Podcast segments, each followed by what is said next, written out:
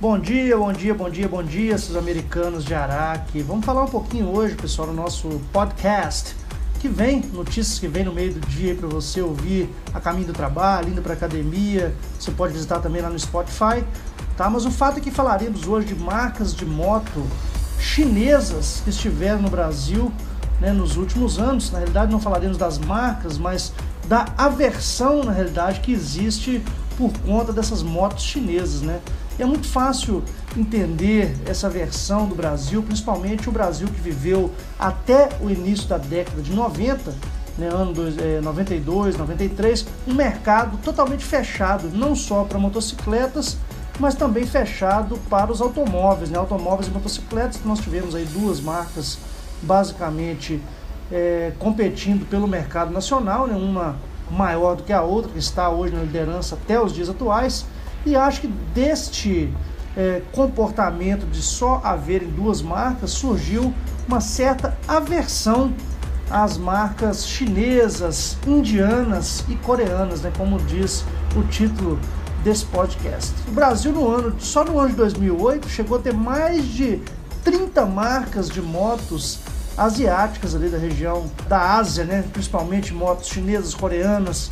Então, tudo isso fez parte do mix de motocicletas no Brasil. Mas de onde vem então esta esse pé atrás que o brasileiro tem com as motos chinesas? Não, principalmente, primeiramente, na realidade, não principalmente, essas motos em algum momento do passado, elas talvez tiveram uma qualidade extremamente duvidosa, né? E com certeza absoluta, a grande dificuldade de abastecer o mercado nacional, por ser um país continental, dificuldade de ter né, uma política de pós-venda, principalmente no que tange a questão aí das revendas e manutenção, né, principalmente, é, e a dificuldade de entrar num país já engessado, com muitos e muitos anos da presença dominadora de duas marcas apenas, isso tudo somado fez com que as marcas chinesas lá no passado não tivessem né, um êxito muito é, exacerbado aqui nas terras tupiniquins. Mas a grande realidade, pessoal, é que essa história toda mudou, né? A China hoje é um país que é extremamente inovador, é, a Índia também está nesse, neste patamar, a Coreia também, são países inovadores no que tange a produção de tecnologias para motocicletas, né? E tem nos mostrado aí que tem abastecido não só o mercado interno, mas o mercado mundial com grandes é, marcas de motocicletas. Né? Muitas delas estão aqui no Brasil nos dias atuais. Né? E a grande realidade é que existe um pensamento também do povo brasileiro que diz o seguinte: ah, não vou comprar uma marca chinesa porque as marcas ou indianas né, ou coreanas, porque as marcas vêm, ficam um tempo e vão embora do Brasil e deixam aqueles que compraram as motos né, com um abacaxi na mão para descascar. E as pessoas não deixam de estar corretas, estão corretíssimas, né? Mas nós temos também que fazer um aparato histórico e ver que outras grandes marcas já estiveram no Brasil e acabaram deixando as terras do Piniquins. Não, não precisamos nem de ir muito longe para ver, por exemplo, a limitadíssima participação aí da Indian Motorcycles, uma americana índia, né, que ficou apenas dois anos aqui na, nas terras tupiniquins. Nós temos aí é, outras grandes marcas que participaram do Brasil e que já deixaram o território nacional. Tivemos marcas brasileiras que. Olha você ver como é que é absurdo, né, pessoal?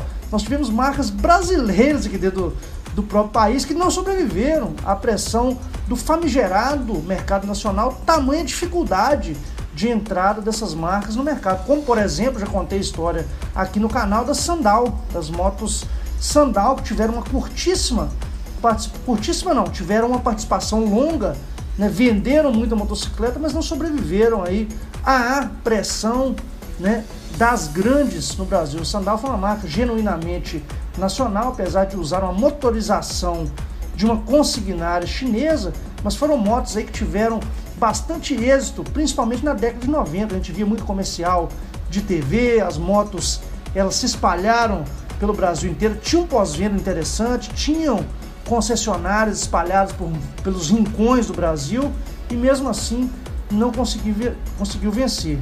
Né? Então, é, todo este essa repulsa ela vem do fato de que as pessoas não confiam nas marcas asiáticas, né?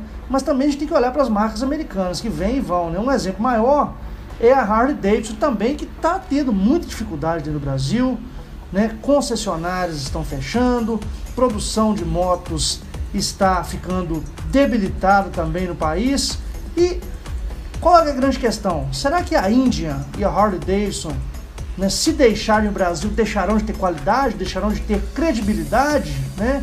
Eu acho que não.